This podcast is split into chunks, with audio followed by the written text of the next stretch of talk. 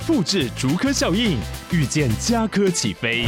嘉义花园造镇新案 AI 世界城隆重登场，马上把握与嘉科最近的距离。嘉义科学园区无人机产业聚落，华泰名品城打造高铁 Outlet，故宫南院长庚医院县府生活圈 AI 世界城二到三房抢先预约零五三七一七五五五。十一、十二、十三、十四、十五，来算到三十，这是今天的作业。嗯。为什么？因为我小孩最近就是在算这个。那我小孩一定会跟我吵说：为什么？为什么就要算？为什么爸爸妈妈不用算？哎，你已经在录了。对啊。我就是。对啊，我刚刚看了一个问题啦。等一下，我们先开场好不好？哎，还还没有开始。对对，好，来，五四三二一，欢迎收听怪兽训练电台。大家好，我是 Josh，我是何立安，大家好，大家好，耶耶，这次应该画面也会成功。我上次画面虽然不怎么样，但是至少会动，会动。我我觉得这样，它的功能成功了。那画面有多好看呢？另当别论。对对对对对，至少我们把那个把那个连线的事情搞懂了。啊，对，没错。好，那很多朋友在我们那个那一集开始有影像的时候呢，在下面纷纷留言说：“哎，希望这可以持续下去，以后就这样好了。”嗯，不保证他每次都会成功。啊，对，没错，而且。可能还有一一两集的存档是当初没有录画面的，我们后面哦对哈，对，我们还有一集的那个 Q&A，可能我们过年我们还是会把它播出来，对对对，拿出来，反正都是很重要的资讯，这样。对对对对对对，我们也很认真录了，只是没画面而已。嗯，好，我想这有一个很及时的，就刚好在上一集啊，我我直接先回答好不好？好，这有一个题目说，呃，请问在片尾说瘦最多的时候是断食的时期哈，那掉的肌肉是否也最多？除了你自述当时掉肌力之外呢，完了周边很多减重的朋断食成功减重的朋友也垂着一片无脂肪但无肌肉的蝴蝶袖哈，哎，这个哈倒是当然了，呃，各位我要先说明一下，就是说其实身体组成。你没有那么容易监控，也就是说呢，其实基本上大家看到身体组成全部都是间接推估的，嗯哼，也就是说，不管你是用呃这个呃生物电阻法哦、呃，就是那种微电流哈、呃，你手抓着脚踩着的那种啊、呃，这是第一种；要不然的话呢，就是用那个皮脂夹去测脂肪度，然后回推去脂体重，就是除掉脂肪以外的体重。那再来呢，就是用那个 DEXA 啊，就是所谓的全身 X 光机啊，这个这些分析呢，其实某种程度上来说，都还是有呃，要么就是使用公式去推估，要么呢就是使用一些的影像判读哦，也就是说，它没有真正的确认啊，说你的这个这个身体组成是怎样，百分之百确定这样子，目前是还没有办法到这样哦。所以你说那个时候呢，是否掉肌肉量呢？哈，我说这个我只能用猜的，我真的没办法完全知道，我就没办法这这是不是有掉肌肉量？我觉得应该会有啊，但是呢，但是呢，呃，从几个指标来看，我相信掉的脂肪是居多的，例如像腰臀比啊，腰臀比呢，从呃零点九变成零点八五，OK，那腰臀比的话，基本上就是一个呃，它算是一个。蛮敏感的脂肪指标，也就是说呢，假设你的这个腰臀比呢是呃一的话，腰跟臀一样粗，那基本上来说，这个是脂肪度过高的几率是蛮高的。那我当时开始的时候，我记得我一直都是维持在在零点九左右，但是呢，在呃体重降下来以后，它是在零点八五这样子。好，那所以呢，我相信这个部分的话，应该降脂肪居多才对。但是是否有掉肌肉量呢？坦白说，我觉得哈，你掉了二十多这个公斤体重，然后一公斤肌肉都没有掉到，了。我觉得我自己也觉得不太可能，对，我也觉得不太可能。我觉得是不太可能的。那呃，肌力呢，在呃体重下降的过程，那个肌力不容易维持，甚至有一点退退步。也就是它并不是说等比例下降，他是说哦，你现在掉了一公斤体重，所以你深蹲少两公斤这样，它没有没有这么刚好。对它它没有它它掉蛮多的。你说你掉掉了十公斤体重，你深蹲不止退步二十公斤，那退蛮多。但是在体重停住以后。那那个深蹲的重量是慢慢可以练回来的，而不需要把体重增回去。也就是说，你就走神经系统的路线哈，去把那个重量慢慢跟回来哈。嗯。那所以呢，在呃，那在去年吧，去年去年七八月左右，我给自我给自己测试了一下，我说那我们呃试一下两倍体重深蹲。那所以我大概跑了几个礼拜的课表，然后那时候体重刚好一百，然后蹲了两百，啊，就是说基本上完成。以我自己的这个标准来看，我给自己及格，然后呢，接着就没有再管这件事情了。那所以呢，嗯，那不过呢，有一个地方我倒是要说哈，就是说会不会有一个呃垂着一片 没有脂肪也没有肌肉的蝴蝶袖？这就是说那个。多余的皮肤啦，对，多余的皮肤。那不过这个地方呢，倒是有几种不同的说法哈。嗯、那呃，Jason Fung 我之前提到过那个加拿大的华裔的那位那位医生哈，对对。那他说呢，其实，在他的经验里面啊，他有的病人啊，他那个降体重啊，不止降个几十公斤，好像一百磅，就四十几公斤，掉了四十几公斤体重，结果呢，他居然是那个他没有多余的皮肤的。那为什么呢？他们怀疑哈，这都只有推论了，理论推理论哈，就说呢，自噬作用呢会把身体的蛋白质回收。嗯，那把蛋白质回收呢，其实一部分蛋白质来自皮肤，也就是说呢，当你断食的过程当中呢，身体呢分解了那些蛋白质以后，它发现身体是有需求的，所以会把它留住，因为你没有食物进来，我得要留着原来的资源。那所以呢，那些皮肤呢就被。推论啊，这是推论了，就被分解了，然后重新再利用。所以其实呢，在他们看到说，像急速减重哈，用节食，然后用强迫式的运动这些，常常减完以后有妊娠纹，甚至呢减很多的有多余的皮肤。那如果你是手术抽脂的人，他还要还要拉皮。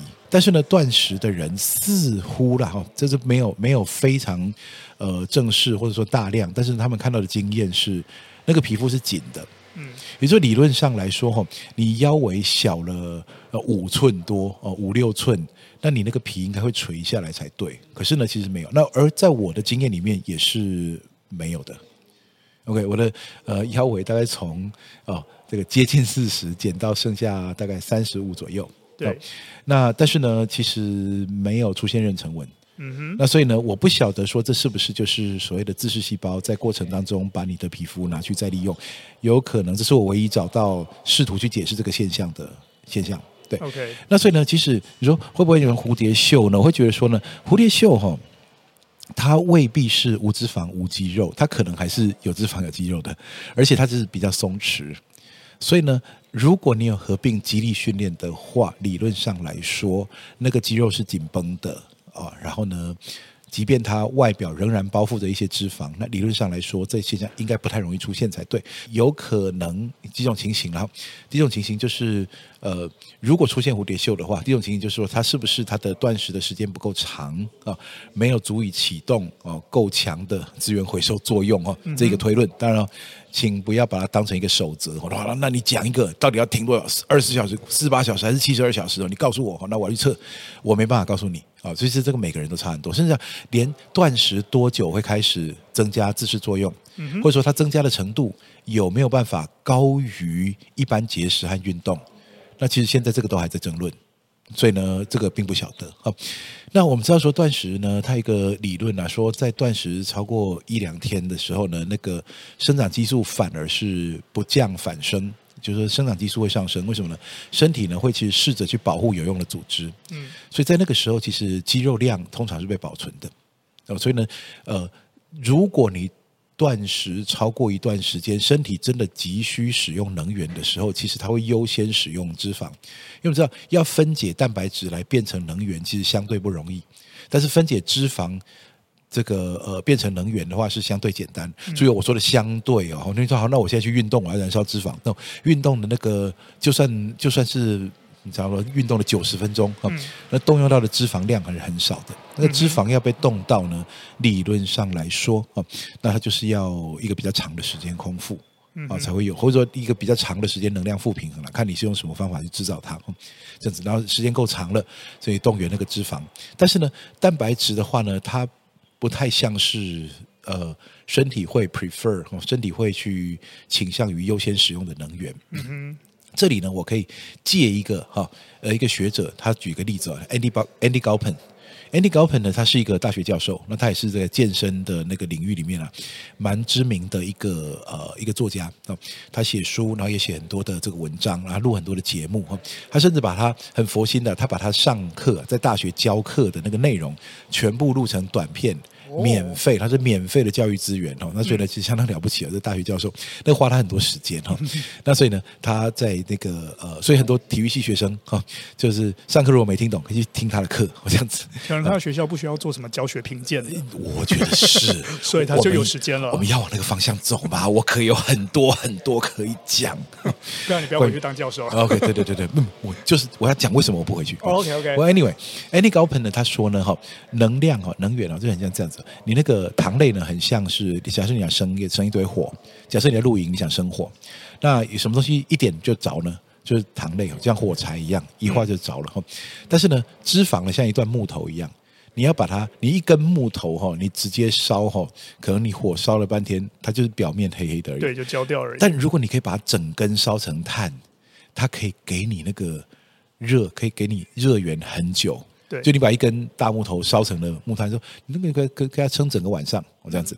那不过呢，他说蛋白质很像什么呢？蛋白质很像呢，你去捡木材的时候，你在说哦，我要生火了，我在森林里面捡木材，捡，说哎，这里有一根旧的铁轨，我把那根铁条把它拉回来，然后跟他说，哎，铁也可以烧融了以后来来取暖。那你会觉得说你疯了吗？你要花多大力气才有办法把它烧烧成一根红红的热铁？好，这样子。那那所以呢，其实蛋白质它有点像这样子，就是你你不会倾向于把它拿来燃烧哦。对，那所以其实回过头来讲，就是当你在能量负平衡的时候，其实呢，要么就是优先使用糖类，然后要不然的话，其实就使用脂肪这样子。所以说，其实在，在呃不管是断食制造还是任何方式制造出来的话，其实通常脂肪流失的量应该应该会比这个呃肌肉量嗯多来的多一些。那不过呢，有几个例外。有几个例外，就是说你呃在呃短期内让你感到像饥荒，好像饥荒。例如说呢，你食物呢一这个吃一点吃一点，有点像他们其实反对少量多餐会这样说，就你一直有食物进来，身体一直启动那个消化，可是呢却发现说那个能量总是不够，不够烧。这时候呢，身体会倾向于呃节约能源啊，保护自己。那如果这个节约的现象过长了，就好一段时间都这样搞自己，这个这种饥饿的这压力出现的时候，那其实呢，你有可能会甚至说，那我丢掉一些耗能比较高的组织，这时候呢，流失肌肉量是有可能的。哦，对。那你说，那断食不会吗？断食还不是让你很饿？可是断食的话，它是这样，它把你饿过头哈，那直接就呃。启动了那个脂肪代谢，嗯，也就是说，它不会说给你一点希望，给你一点希望，你身体很想正常正常饮食，但是呢，他给你一点食物，给你一点食物，结果你一直试着去过正常生活，就发现不够，这时候你可能会想要节约哦，这样子。但是断食的话呢，似乎了哈，当然这个是他们在争论啊，你会你绝对可以有其他的疑问。哦，那不过呢，断食派的人会认为说呢，因为你撑过了身体前面，他他知道说，OK，现在不会有东西进来了，那我启动了原始的本能，就是什么？我拿我身体堆积形式的能源来使用。然后呢，你说那那为什么这样子就不会掉掉这个肌肉量呢？他们的解释是说，哈，从演化上面来解释，哈，这个呃，Jason Fung 在他的书里面说，在演化上面了，假设呢你是。这个原始人，他说打猎吃一顿之后呢，他可能要饿好几天，而这饿的好几天呢，他其实应该要呃，在演化上来说了，假设你饿好几天，你是越来越弱的，你还就被反而被淘汰掉了。所以呢，一点点的饥饿，几天的饥饿，其实人是很强的，有他的那个精神力啊，还有包含他身体。后来发现生长激素会上升，是这跟这现象似乎也符合，因为生长激素上升的时候保护肌肉不流失，所以呢，你会留着肌力。和呃精神力去打猎，哦，在做下一次的狩猎。对对对对对。那所以说呢，反而是比起说呢，你随时随地有点小东西进来吃，嗯、你永远没有启动这个程序，但是它又不够用，那它可能就会从呃流失肌肉组织来平衡。嗯哼。而且一旦呢你恢复正常饮食的话，那它会拼命的赶快再把那个重量。就跑回来，所以你发现说那个体重啊下降又上升，下降又上升，下降又上升，而且几次过后还会向上适应，就越来越，所以这个所谓的溜溜球效应，然后越越减越重这样子。那似乎啦，断食派的人认为说呢，断食就是因为有超过那个极限，去启动了脂肪代谢，才能够有这个功效哦。那不过当然啦哈，我刚讲这些，我引述。断食派的说法，但是呢，我也要平衡报道一下，就很多人不相信这件事情。很多人认为说呢，只要你的食物是健康的，嗯，那你用任何形式去扭转这个热量平衡，会达到一样的效果。所以呢，假设你是用断食，所以两天一天吃饭，一天断食，那其实你等于一天的食量减半。嗯哼。那如果假设你食物内容是健康的，而你原先又没有代谢的问题的话，那其实你跟另外一个人，他直接把每天的食物减半，会是一样的。那刚刚讲那些什么哦，少量多餐、多量少餐哦，然后呢，这个什么这个有没有被启动？有些人认为是无关的。OK，对，像 Andy Galpin 就不信这一套。嗯哼，Andy Galpin 我们刚才引述过他的话，他就没有信断食这一套。而 Peter Attia 他认为说呢，断食跟其他手段哦减重的功效，其实全部都来自于卡路里控制。嗯，什么启动呃自噬作用啦，或什么的这些，其实坦白说，它的影响力都还有有争议。嗯，对。那所以说，这是关于这题，我好像离题回答了很多东西。对啊，其实我觉得 大家没有问这么多。这个也不只是 Q&A，这基本上就在把你之前在做这个 N 等于一的这个实验，一些比较细节的东西，刚好那个我们的听众提问，你就再拿出来再做一个解释，这样子。对对对对对对，所以我说，其实关于这个部分。我只能说了哈，N 等于一实验它没有应用性啊，所以呢，各位观众，我怎么做你未必行得通啊，未必是你这样子做就是会会 OK 的哈。那我我说过，其实其实这个我可以稍微讲一下关于研究方面，为什么研究数据在这方面这么不容易被参考？因为呢，我们讲说研究哈，假设你找一批人，假设四十个人啊，二十个用 A 方法，二十个用 B 方法，然后呢，这个最后呢。比较 A 跟 B 之间有没有显著差异？那是不是等于说我在比较 A 方法跟 B 方法之间显著差异呢？答案不是的，为什么呢？因为呢，其实你看，我比较的是这二十个人的平均数，A 组平均数跟 B 组平均数，然后呢，我们跑个 T test 啊，那这个 T 检定啊，去去比较它是否打显著差异，看到这个差异性是不是足以打败几率，然后我们认为它打显著差异。但实际上来说呢，同样一组二十个人里面。可能有些人他是正面的效果，有些人是负面的效果。然后呢，他的正面和负面呢，差异在某个程度以内。然后，所以贝勒统计认为说，OK，好，你们就是就这样子。这是对，是一个好的。那所以，我们等于是说，我们假定了这些人是没有个别差异的。对。实际上，我以前在美国读书的时候，一个老师很喜欢讲啊，就像这个统计上打显著差异，不表示生理上打显著差异。嗯。比如说，你同样这一组。A 组结果显著优于 B 组，好，我们假设这样，可以看 B 组里面，你随便选一个极端值，发现 A、B 组里面最好的那个可能比 A 组的平均数是高的。嗯哼，但是你是真的能够证明 A 组的方法比 B 组好吗？其实没有。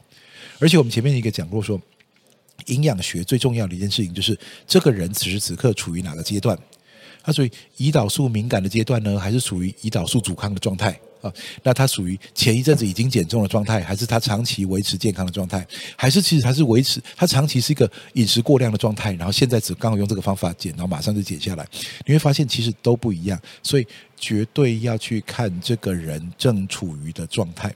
那其实所有的东西都工具，工具没有对或错，只有用对和用错时机而已。嗯，没错。所以你这一题回答了这么多，还包含了那个我们所谓的，还包含人家没有问的东西。对，就人家说嘛，上课的时候不要乱举手，老师会他岔题岔很久，然后大家就没办法下课。就是你这种老师。没有，我告诉你，我在大学的时候呢，所以我我我觉得有一个东西，我一直很，我就我一直很不明白它为什么存在哈。什么事？就是那个学生对老师的评分。嗯哼，就学生可以评评分评老师嘛，对，然后所以你可以评老老师很烂嘛，这样子，然后会给老师评语这样子，那这当然属于一个呃大学评鉴的一个一个机制之一啦哈。虽然他们都说这个分数仅供参考，可是如果你要被被评太烂的话，学校还是会关切一下。当然呢，我会觉得说这个呃，我不是认为说学生。不应该评分老师哦，但是我会讲说，学生评老师呢，其实很难站在一个公允的角度，因为假如这个老师很严格，说不定呢，学生就比较不喜欢他哈。这个老师很放松放水哈，甚至呢是有点摆烂，说明搞不好很多人喜喜欢他的人比比较多哦。所以这个评分呢，我们要先天知道他这个先天不是一个很公允的东西哦。不 anyway，我讲的是说呢，我以前最想得到的一个评语是什么？你知道吗？是什么？是正面的，正面的，准时下课，下课很准时，对，对，我就知道。下课很准时，对，我我其实那个，这是从我在大学的时候上某堂课哈，我不要讲那课名了，不过有些人可能有这个记忆哈。就曾经上过一个课哈，它是一个通识课，然后呢，那个教授哈 是，他他那个课程还收数百人，然后呢，他上课的是这样，一听到钟声，他连讲半句话他都不把它讲完。所以他可能有时候在拿起麦克风，正在讲讲讲讲讲，突然听到钟声一响，他把麦克风一丢，那句话不讲完哦，就直接切在中间这样子。他说他下课的时间就是要下课，大家要下课，哦、对，所以他呢就完全不不占占用你一秒钟。然后我我非常的呃佩服这件事情，所以我当老师的时候我也是这样子。我在时间一到，我说哦，那我今天讲这边。那我们下次 podcast 也这样录嘞？对对对，我们先到这二十分钟，哎，现在超过了，切掉了。你不知道我从头会在不讲话吗？不，好，这这这这可以呃，因为 Podcast 没有设定要多久啊。对，对，Podcast 听众不想听，他们可以直接把我们切掉。啊、对对对吧？这个话不是我们在切对吧？其实可能有些人根本没听到这里，早就已经切了。目前这一段他们是没听到的。是啊，对啊，真是。以后下次我们直接开场就讲，不爽听自己切掉。哦，不要这么凶嘛。啊，这个这个问题回答到这边。OK，，那我们再顺便，既然都已经回答，我们这一集再回答一两个小问题吧。OK，OK，欢迎来。好，我们回来看一下 EP 六五那一次，我们聊到动作控制大疯狂时代的那一个里面，看一下我们有什么样子的问题哦。OK，好，哎，OK，这个问题蛮有趣的。请问，在做大重量训练的组间休息时间，例如百分之八十五的 ERM 的重量，这个前提为设定化，而且是深蹲、硬举类的全身性的这种训练，休息时间是否有建议的长度呢？OK，好，呃，一般来说了哈，休息长度是，呃，因为是最大肌力训练，以最大肌力训练为目标的话，通常是走完全恢复的路线。所以完全恢复的意思就是说，嗯，呃，相对于不完全恢复。完全恢复就是完全恢复，嗯，不完全恢复就是不完全恢复。哦，好，那这样你懂了吗？哈，对，不是哈，完 完全恢复的意思是说，你下一趟的状态尽可能接近你的体力饱满的状态。不完全恢复的意思是说，我把能量系统也。的训练效果也考虑进去，我一组比一组还累，我除了要用肌力，我还要用更多的体能哦，这样子。那所以呢，以最大几率来说哈，百分之八十五以上，那次反复次数通常是什么？最多最多大概顶多六下嘛，哈。所以假设你做了什么五下或四下、三下之类的啊，你做完以后呢，接下来呢，你大概会有一阵子的呃这个神经性疲劳。当然，神经性疲劳不是只有大重量哦，它很多人都会神经性疲劳。不过大重量你刚用完力气，你可以让它休息一下，这样子。你通常没有呃这个太多的。能量代谢的疲劳，不过呢，要让你的神经系统呢恢复到一个很 refresh 的状态。注意哦，这是 bro science 啊、哦，就所谓的 就是呃大众科学哈，也就是它背后的机制相当复杂，而且连学者都还在争论。我只能这样说哈。那不过呢，一般来说，三到五分钟的恢复时间，恢复到你觉得下一组去做的时候呢，你没有很累。嗯，你是基本上是不累的。你说那这样最不累的话，我休息两个半小时可不可以？呃，你可能会退热身，呃，退适应状态哈，就是你你你会退出那个最佳的用力状态，就是你神经系统需要经过热身的活化，然后呢，接着你可以用很大力量去做这个动作，哦，做深蹲那个动作，做硬举动作。但是做完以后呢，那个神经系统给它休息一下子，但你不能够休息到它那个活化效应跑掉，但是呢，你又不能够急着去。他还没准备好，再这么用力一次，那所以呢，这个当然结果是因人而异。不过呢，原则上来说，初期大概抓三到五分钟，应该是一个常见的做法。呃，那如果说你做很多组的话，那可能会长到八分钟、十分钟。也就是说，大重量训练哦，尤其在呃你想要非常高的最大肌力的训练的情况的这种条件下，你可能会一张课表做。一两个小时，嗯，而且可能还没几个动作，嗯，对，那所以呢，主项目是最花时间的，这是一定的，尤其是大肌群多关节的动作，那你需要很多的恢复时间。事实上，有些时候你看那个，如果真的是我们讲一个比较极端例子啊，像健力选手在备赛，他那个课表可能会跑掉三四个小时，但他不是三十九小时一直动哦，你看他这边一直休息，对，那你会觉得他很混，他不是混，他没有在混。有些时候，这个有一点像这种，呃，这个有一些人看到。认为说用功读书的小孩就永远坐在书桌前面。其实没有，很多用功读书的小孩，他花几分钟把书看一看，他去做别的事情的时候，让那个书在脑袋里面去 去反思哈。那这是我是跟这读书方法之前有一集有讲过哈。嗯，肌力训练也是一样，那你不是我要看到他永远都在动哈？那其实是一种一厢情愿的做法，有点像是我我以前讲过说，我个学生啊去带那个学校体育班哈，然后结果呢，他说那个他只是去协助了短期哈，那结果呢就有发生一个事情，就是说他带的课表太短了，结束以后然后就。那个老师不知道学生剩下时间怎么办，只好叫全队去跑操场，把时间跑到完，这样子。真的，就因为呢，很想不想让别班看到说你们没有事做，没有在练，对，你们没有在练，你们体育班不用上课了这么爽，还还不练哦，这样子，然后想看到你一直都正在练。但其实没有，其实组间休息是确保训练品质很重要的东西。嗯，所以以最大几率来说，三到五分钟应该是基本。那多组之后，它可能会被延长。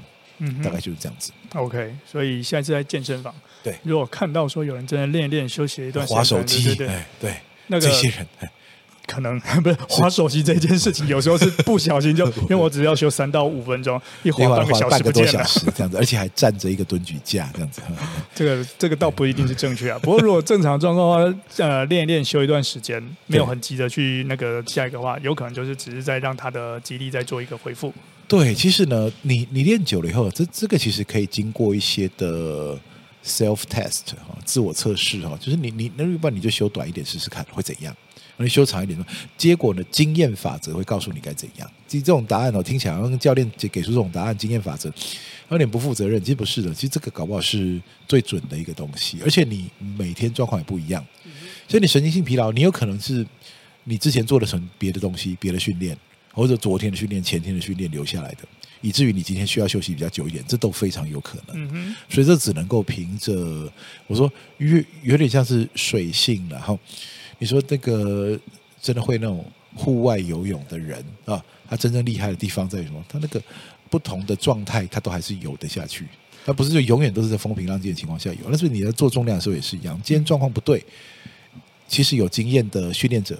应该就已经会开始去调整课表，那他就会调整休息时间，或者说改变那个重量，或者改变组间呃这个这个训练顺序，这些都有可能去微调啊，制造出一个比较好的状态下，把那个大重量真的举起来。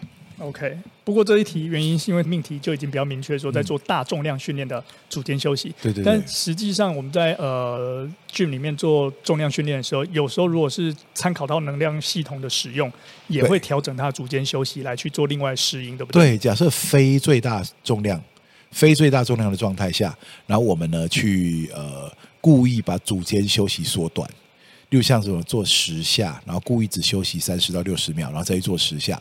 基本上来说，这个这个重量本身属于一个中强度，但是呢，又把组间休息缩短，所以呢，在越往后面的组，它那个代谢的压力是越高，所以它就有可能是一个能量系统训练，合并着肌肉生长型的训练，或者是肌耐力的训练。会有这样的综合效果。那所以其实能肌力训练呢、啊，如果说呢，你把组间休息故意操弄，然后把重量也选对，然后把动作速度也选对，把持续动作的时间都计划好的话，其实它可以变成一个高强度间歇。嗯，没错，它有机会变成一个高强度间歇，那就看你会不会用它。好，OK，那再看，哎，二十九分哦。嗯，我们刚刚废话一段，对，三十分一到，讲半句都要停下来。好了，不然我们今天先回到这里，下一题的话，下一下一集再来讲好了。OK OK 好，好 OK，那今天这样子学生会给我正面的评语，准时下课。我觉得如果是在网络上的话，会觉得我们两个很混吧。而且不会混，我们还有录别集。OK，好，那我们今天怪兽训练电台就先闲聊到这边。好，拜拜，拜拜。